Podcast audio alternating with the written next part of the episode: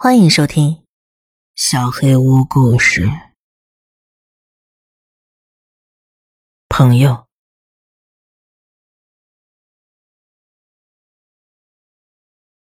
上幼儿园的第一天，妈妈决定开车送我去学校。我们都很紧张，她想一直陪我走进教室那一刻。由于我的手臂还没康复，那天早上我花了更长时间去准备。石膏包裹住手肘，并往上延伸了几厘米，所以我洗澡的时候需要用一个特别设计的乳胶带包裹住整条手臂，收紧开口，防止漏水。我自己已经可以熟练的解好带子了。然而那天早上，可能是太过兴奋或太过紧张，我没有把带子拉得足够紧。洗到快一半的时候，我的手指感受到了袋子里的水，我赶紧从莲蓬头下蹦出来。打开了乳胶带，但是已经感觉到石膏吸水变软了。因为长时间没有清洁过被石膏包裹的部分，脱落的死皮都积攒在了里边，汗水的湿气与死皮搅动在一起，散发出一种难闻的气味。而且这种味道显然与进入的水汽成正比，因为在我尝试把石膏弄干的时候，强烈的腐臭味刺激着我的鼻腔。在我继续疯狂的用毛巾摩擦石膏时，它开始剥落。我越来越焦虑。我在小孩上学的第一天就尽了自己最大的努力。前一天晚上，妈妈就跟我一起挑选要穿的衣服。我花了很长时间挑选要背的书包，然后我异常兴奋的想给大家展示我的饭盒，上面有忍者神龟。我已经被妈妈的习惯所影响。称这些我还没见过面的孩子们为朋友，但是随着石膏的状态越来越差，我越来越焦虑。在这一整天结束时，我不可能给任何人贴上朋友的标签了。拯救计划失败了，我把手臂给妈妈看。为了保护好剩下的石膏，我们花了半个小时才把大部分水分弄出来。为了解决气味的问题。妈妈切下几条香皂，把它们塞进了石膏口的缝隙中，然后把剩下的香皂抹在外面。她想把里边的酸臭味包裹在气味宜人的香皂里。我们到学校的时候，同学们已经开始第二项活动了，我只能被安排到了其中一个小组。我不太清楚活动的规则是什么，没过五分钟，我就严重违反了规则。小组里的每个人都开始向老师抱怨，为什么让我加入他们的小组？我带了一支马克笔来学校，希望能收集一些签名或者涂鸦，就在妈妈写的那些旁边。但是仅就把马克笔放进口袋这件事，让我突然觉得自己愚蠢至极。我们学校有幼儿园孩子专用的午餐室，但是有些桌子是不许坐人的。所以我不必独自一个人。当一个孩子在我对面坐下时，我正在不自觉地扣着石膏的毛边。我喜欢你的饭盒。我知道他在取笑我，我生气了。在我看来，饭盒是我一天中仅剩的好东西。我没有抬头，只是盯着自己的胳膊，感觉眼泪灼烧着眼眶，但我使劲憋着。我抬起头来，想让那个孩子离我远点儿，但是还没开口，我就发现了什么。我停了下来。他有一个一模一样的饭盒。我也喜欢你的饭盒。我觉得米开朗基罗是最酷的。他边说边模仿耍双截棍的动作。我正想反驳拉斐尔才是最棒的，一盒打开的牛奶被他打翻在自己的裤子上了。我努力憋着笑，毕竟我还不认识他。但是我脸上挣扎的表情肯定超级搞笑，因为他先笑了出来。一瞬间，石膏的事情不再让我那么难过了。或许他已经注意到了我的手臂吧。就在那时，我想碰碰运气。哎，你想在我的石膏上签名吗？我往外掏马克笔时，他问我是怎么受伤的。我说是从附近最高的那棵树上掉了下来。他好像很佩服的样子。我看着他吃力的写下自己的名字，写完之后，我问他：“这怎么念呀？”他说：“是乔西。”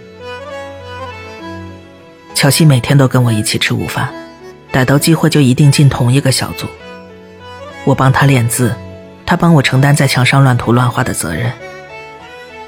后来我也认识了其他的孩子，但是我认为，就算在那时，我心里也清楚，乔西是我唯一的真朋友。一个人五岁的时候，尝试把一段友谊带到校外去，其实比大多数人记忆中要困难得多。小组放气球的那天，我们玩得很开心，所以我问乔西，第二天要不要来我家玩？他说可以啊，他会带一些玩具过来。我说我们也可以出去探险，或者去湖里游泳。那天回家后，我问了妈妈，她说没问题。我热情高涨，直到我意识到，我没办法联系上乔西，然后把这些告诉他。一整个周末，我都在担心，可能我们的友谊在周一就会破裂了。周一见到乔西时，我才发现，原来他也遇到了同样的问题。我放下心来，觉得这真有意思。快到周末时，我们交换了在家记好的电话号码。我妈妈和乔西的爸爸谈过之后，决定那周五由我妈妈去学校接我和乔西。后来两家就轮流接送。几乎每个周末我们都在一起玩。事实上，我们两家住的这么近，也让父母们轻松了不少。他们几乎一直都在忙工作。当一年级结束，妈妈带着我搬到城里时，我曾十分确信我们的友谊已经走到了尽头。坐车离开我出生以来就一直住的那所房子时，我心里十分悲伤。我知道，不仅仅是因为房子。我要跟我的朋友永远的告别了，但是，令我十分讶异和高兴的是，乔西和我一直保持着亲近的关系。尽管大部分时间我们都是分开的，只有周末会见面，但是随着我们的成长，我们依然保持着惊人的相似。我们的个性相互融合，懂得彼此的小幽默，还经常发现我们各自喜欢上了相同的新事物。甚至我们的声音都很像。我跟乔西在一起的时候，他还会装成我给妈妈打电话，几乎没有被识破过。妈妈有时开玩笑说，唯一能把我们区分开的是我们的头发。她跟她的姐姐一样，一头天然的金色直发，而我随我妈妈，深棕色的自然卷。有人会认为。最有可能让两个年轻朋友分道扬镳的是他们无法控制的事情，但是我认为，是我坚持要回老房子找小盒子的事情，促使了我们渐行渐远的结局。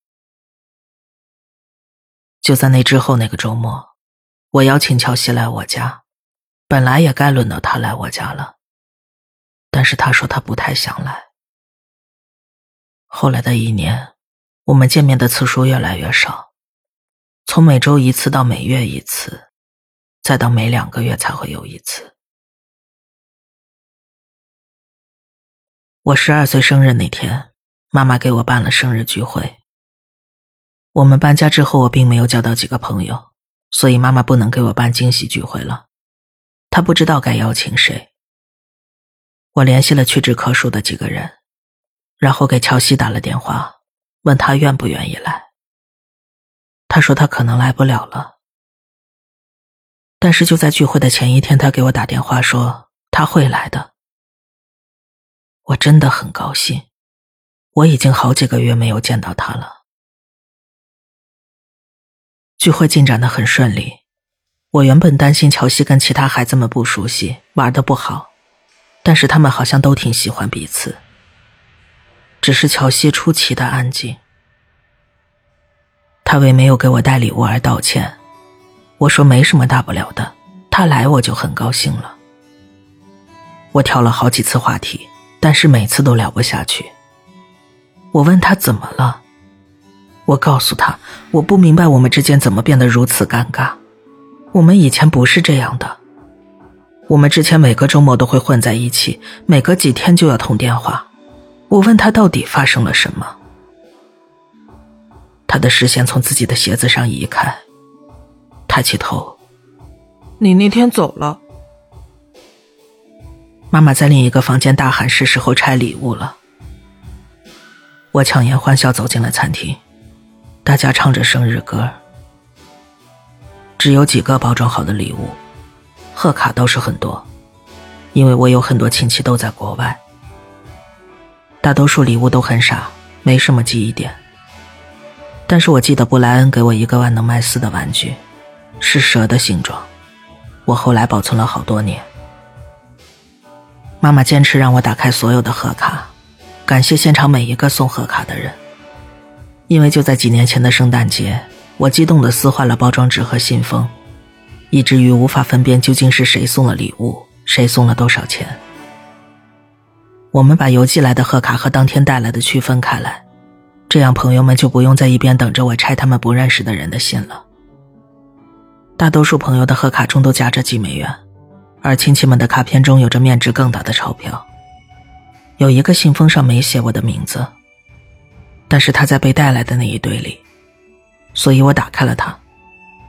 卡片外侧印着常见的花卉图案，好像是重复利用的，因为它看上去有点脏。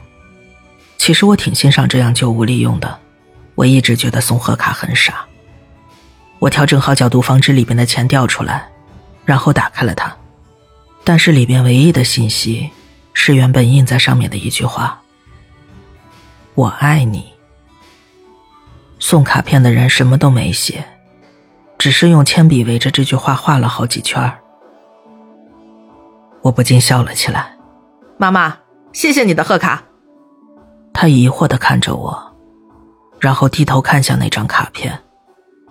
他说这不是他送的。他把卡片拿给我的朋友们看，饶有兴致的观察他们的表情，想分辨出到底是谁开的玩笑。没有人承认。没关系，宝贝儿，至少你现在知道，有两个人在爱着你了。接着，他在我额头上长长的亲了一口，让我备受煎熬。这让原本困惑的一群人疯狂的大笑起来。他们都在笑，所以可能是他们中的任何一个人送的。不过麦克看上去笑得最厉害。为了参与到他们的玩笑中，而不是被当做取笑的对象，我对麦克说：“不要以为他送这张卡片给我，我一会儿就会亲他。”大家又笑了起来。我看了看乔西，他终于笑了。唉，我觉得应该是这件礼物赢了。不过，还有几件需要你打开。妈妈又往我怀里塞了件礼物，撕包装纸时。我还能感受到腹部因为憋笑而颤抖着，但是当我看到礼物的那一刻，再也不需要压抑笑声了。那件礼物让我笑不出来，是一对对讲机。继续啊，给大家看看。我把对讲机举了起来，大家都很认可的样子。但是当我把注意力移向乔西。只见他脸色煞白，我们对视了一会儿，他转身走进了厨房，拿起墙上的电话拨了起来。妈妈小声对我耳语，他知道我跟乔西因为一部对讲机坏了有些渐行渐远，所以他以为我会喜欢的。我对妈妈的体贴十分感激，但是这份感激。被我努力想要埋藏的往事唤起的那股情绪轻易的压制了。后来吃蛋糕的时候，我问乔西给谁打了电话，他说他不太舒服，打电话给他爸爸来接他。我知道他想走了，但是我说希望他能跟我出去多玩一会儿。我把一部对讲机递给了他，但是他拒绝了。好吧。谢谢你能来，希望在我下一个生日之前还能再见到你。对不起，我会尽量多给你回电话的，我真的会的。谈话就此结束，我们去家门口等他爸爸。我看着他的脸，乔西看上去真的很后悔没花什么心思准备礼物。他好像突然想到了一个主意，心情似乎大受鼓舞。他说：“他知道要送什么给我做生日礼物了，需要花一点时间，不过他认为我绝对会喜欢。”我说：“真的没关系。”但是他坚持要送。他看上去精神好多了，还为自己在聚会上萎靡的表现而道歉。他说他有些累，因为自己一直睡不好。我问他为什么。这时门外传来车喇叭的声音，他打开门回应他爸爸，然后转过身对我挥手告别。他说：“我觉得。”我一直在梦游。那是我最后一次见到我的朋友。几个月之后，他就离家出走了。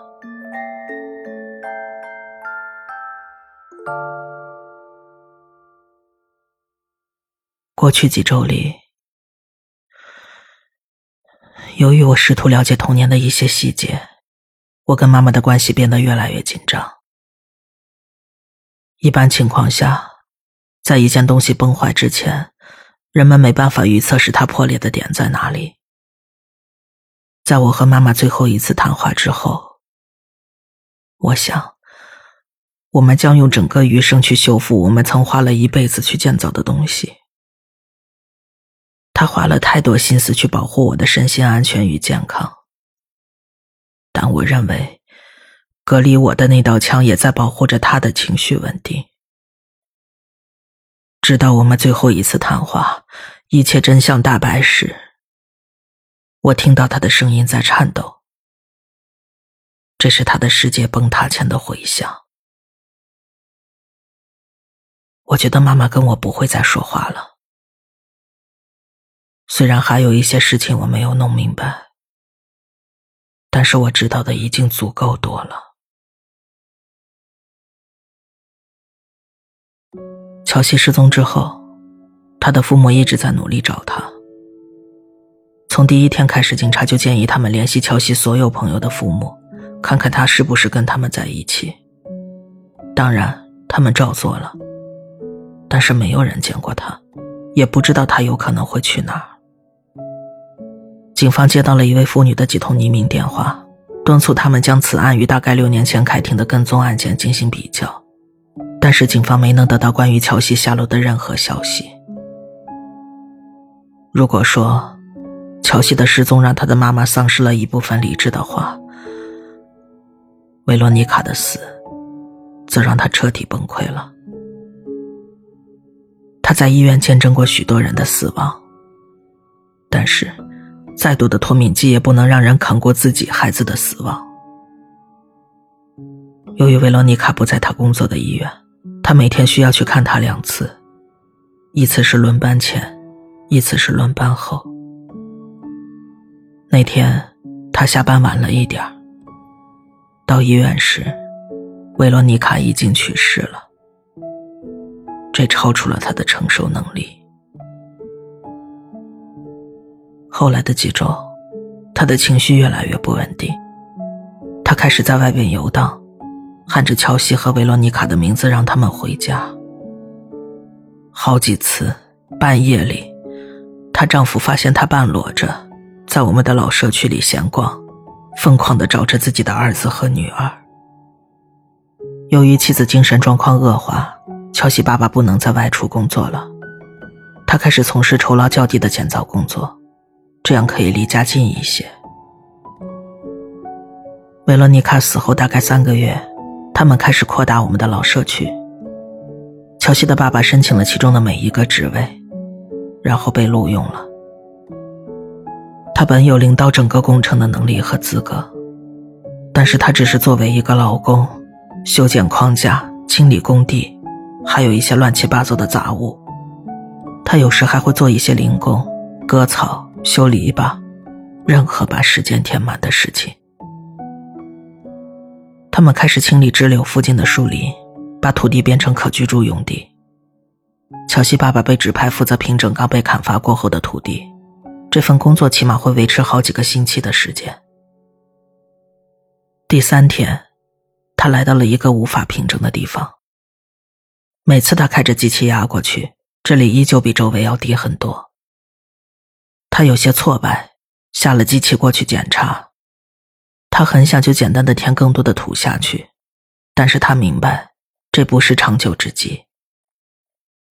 他在建筑行业从事多年，他明白刚被看到的大树可能会因为根系腐烂，在土壤中留下松动的空隙。这会不利于地基的坚固。他权衡了很久，决定用铲子挖一挖试试。如果空洞不深，就不需要另外调配机器过来了。妈妈跟我描述这里的时候，我明白了。我去过那里，在那里被挖开之前，被填满之前，我都去过，心口一紧。乔西爸爸大概往下挖了一米深，直到铲子碰到了一个坚硬的东西。他不断用铲子试探着，想要测量出树根的粗细和根系的密度。但是随着铲子再一次重重的插下去，那层阻力突然被冲破了。他困惑了，得把洞再挖大一点。大概半个小时后。他发现自己站在一个棕色毯子覆盖着的木箱上方，箱子大概两米长，一米二宽。如果我们能足够坚定的持有一种信念，那我们的大脑就会努力去对抗不和谐的产生，大脑会坚决反抗相互矛盾的证据，这样才能保证我们对这个世界的认知的完整性。而在这个节点来临之前。即使所有的感知都得到了暗示，即使事实上，他身体中有那么一小部分，小而感到窒息的一部分，明白是什么依旧支撑着他没有倒下去。但这个男人还是坚信着，他确信他的儿子还活着。那天下午六点，我妈妈接到了一个电话。她知道那是谁，但是听不懂对方在说什么。但是她能够理解的那几个字，促使她立刻出了门。那个人说：“在下边，现在，儿子，求求上帝。”妈妈到那里时，乔西的爸爸坐在地上一动不动，他背后就是那个大洞，他紧紧的握着铲子。铲子几乎要被他折断了，他两眼无神的直盯着前方。他对妈妈的声音没有任何回应。妈妈试着轻轻从他手里拿过铲子时，他终于有了反应。他慢慢把眼睛转向妈妈的眼睛，只是说：“我不明白，我不明白。”妈妈走向他身后的地洞，男人依旧在喃喃自语的重复着这句话。好像已经忘记了其他所有的话该怎么说。妈妈告诉我，她真的希望，在自己面朝下看向那个洞口之前，把眼睛挖了出来。我告诉她，我知道她要说什么，不必说下去了。我看着她的脸，她的脸上流露出一种极度绝望的表情，我的胃几乎翻转了过来。我意识到。他知道这件事情已经快十年了，而且他希望永远都不必把这些告诉我。所以结果就是，他从来没有想过用什么恰当的词语来描述他所看到的。而现在我坐在这里，也遇到了同样的困难。乔西死了。他的脸凹陷着，扭曲着，就像全世界所有的苦难和绝望都转移到了他的脸上。地洞里散发出强烈的腐臭味，妈妈不得不捂住口鼻，防止直接吐出来。乔西的皮肤裂开了，几乎像鳄鱼的皮一样。一股已经干涸的血迹顺着这些纹路延伸到他头顶附近的木板上，染上了一片血污。他仰躺在那儿，半闭着眼睛。妈妈说：“看他的表情，死去的时间并不长，因为时间还没有带来堕落的仁慈来消弭此时此刻他脸上痛苦和恐惧的表情。”他说：“就像乔西现在正盯着自己，张大嘴祈求他的帮助，尽管已经太迟了。”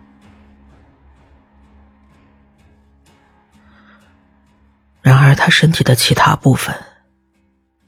被人盖住了。那个人身材魁梧，脸朝下趴在乔西身上。妈妈努力去理解自己的眼睛看到的一切时，她意识到那个人做出这个动作代表了什么。他抱着乔西，他们的双腿被死亡冻在了一起，就像茂盛的热带雨林中的藤蔓交织在一起一样。他的一只胳膊枕在乔西的脖子下。紧抱着乔西的身体，这样他们就能躺得更近了。当夕阳的余晖穿过树林间的缝隙，乔西衬衫上的一个东西反射了他的光。妈妈单膝跪下，拉起衬衫领子遮住鼻子，凑近过去。当他看清楚被太阳照到的东西时，双腿顿时泄了力，差点掉进那个坟墓里。那是一张照片，那是我小时候的一张照片。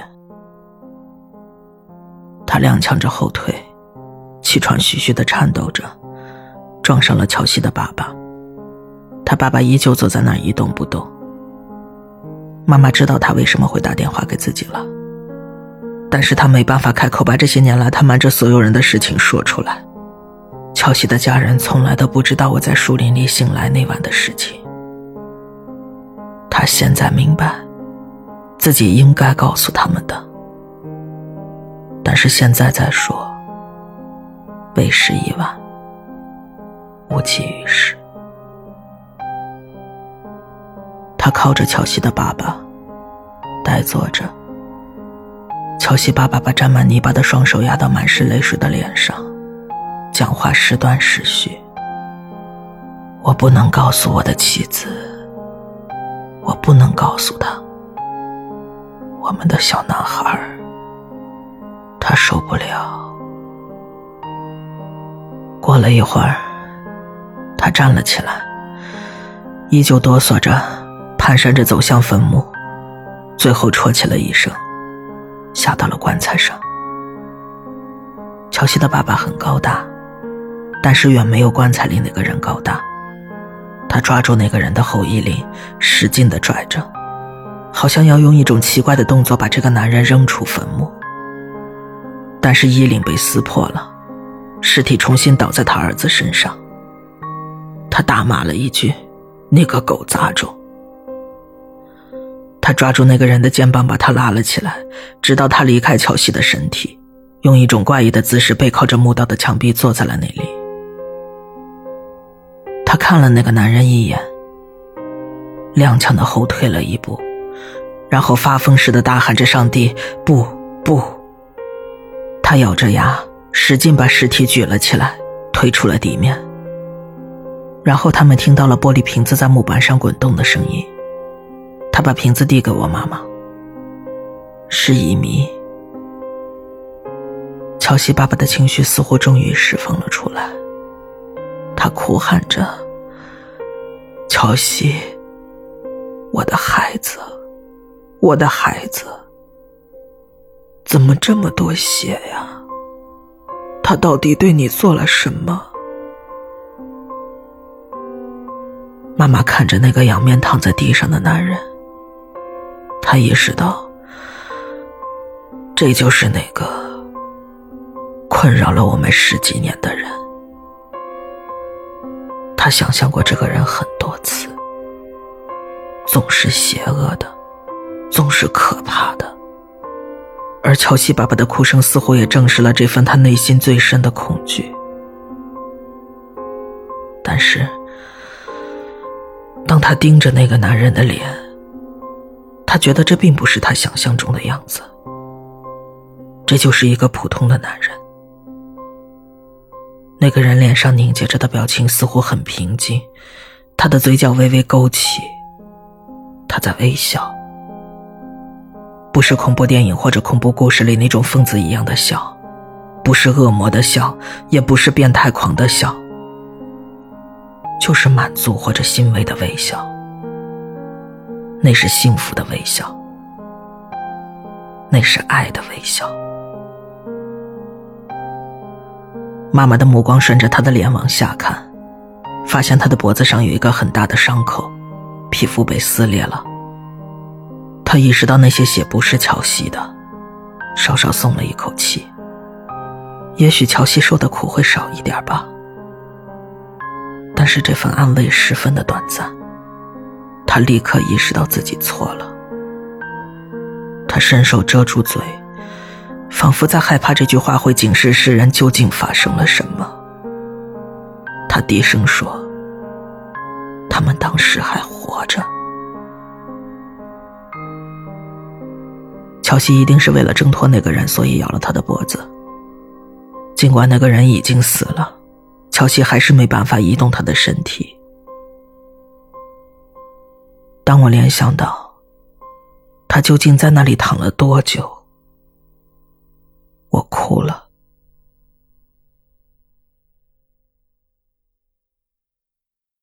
妈妈在那个人口袋里翻找身份证明，但是只找到一张纸。上面画着一个男人和一个小男孩手牵着手，男孩旁边是一个名字的缩写，我名字的缩写。关于这一部分，我希望是他记错了，但我已经永远不能确认了。当乔西爸爸把儿子抬出坟墓时，妈妈悄悄把那张纸塞进了自己口袋。他爸爸一直嘟囔着。儿子的头发被染过了，妈妈发现乔西的头发变成了深褐色。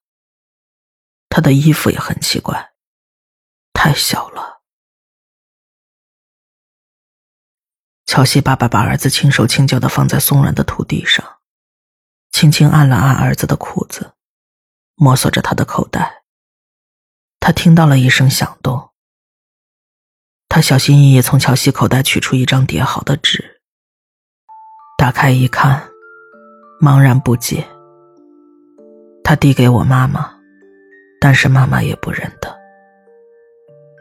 我问妈妈那是什么，她说那是张地图。我的心碎了。他在画那张地图，这一定是他想送给我的生日礼物。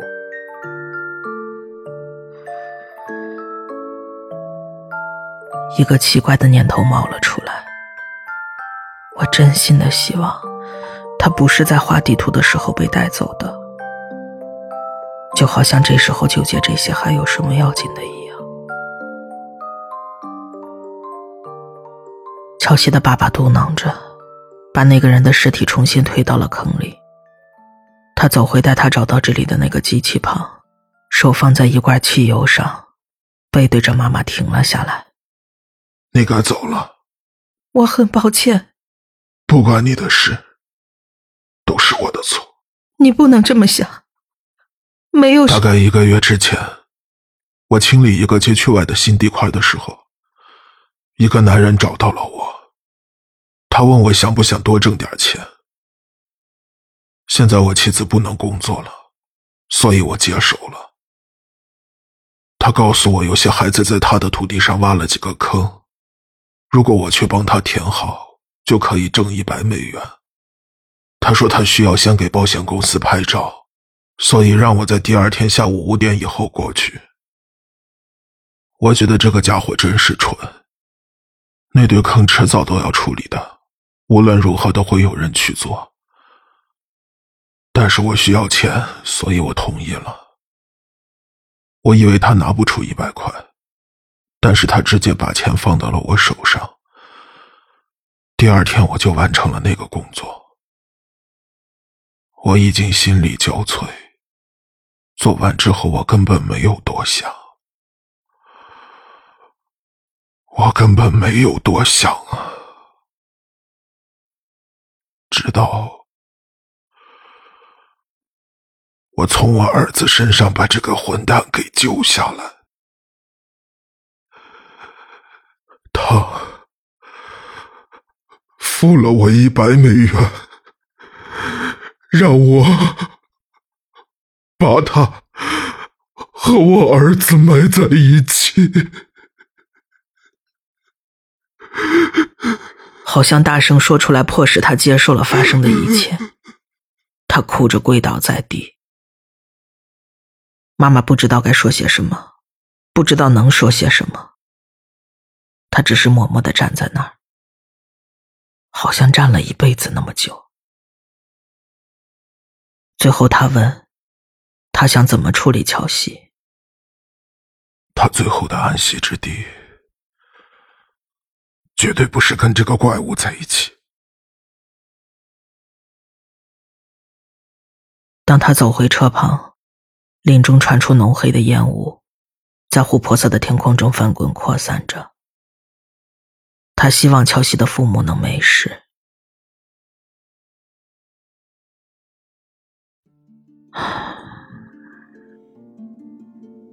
我没多说什么。我告诉妈妈我爱她，我很快会联系她。但是我不知道“很快”这个词对我们来说意味着什么。我上车离开了。我现在明白了，为什么我童年发生过的怪事几年前起停止了。作为一个成年人，我现在看到了一个孩子无法关注到的事物的关联性。孩子们的世界更像一张张的照片，而不是一整个序列。我想到了乔西，那时我爱他。现在也依然爱他。一想到再也见不到他，我就更想他了。真希望上次见面时我拥抱了他。我想到了乔西的父母，他们失去了多少，失去的有多快。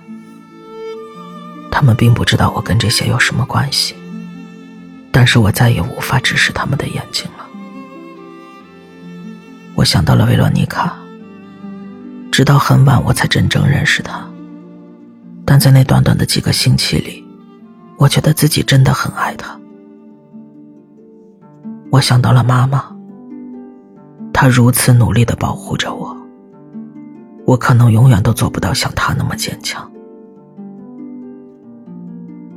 我尽量不去想那个人，以及他在两年多的时间里对乔西所做的一切。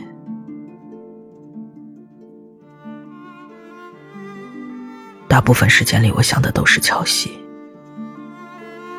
有时候，我真的希望，那天在幼儿园，他从来都没有坐到我的对面。我也从来没有体会过拥有一个真正的朋友是怎样的感受。有时候，我会梦到他去了一个更好的地方，但那只是梦。我明白。这个世界很残酷，而人类让它变得更加残酷了。对于我的朋友来说，没有正义，没有最终对峙，没有复仇。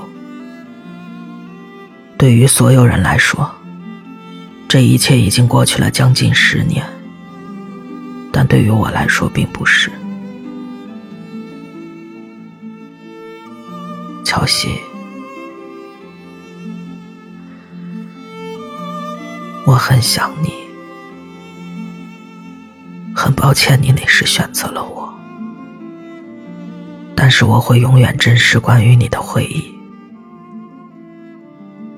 我们曾是探险家，我们曾是冒险家，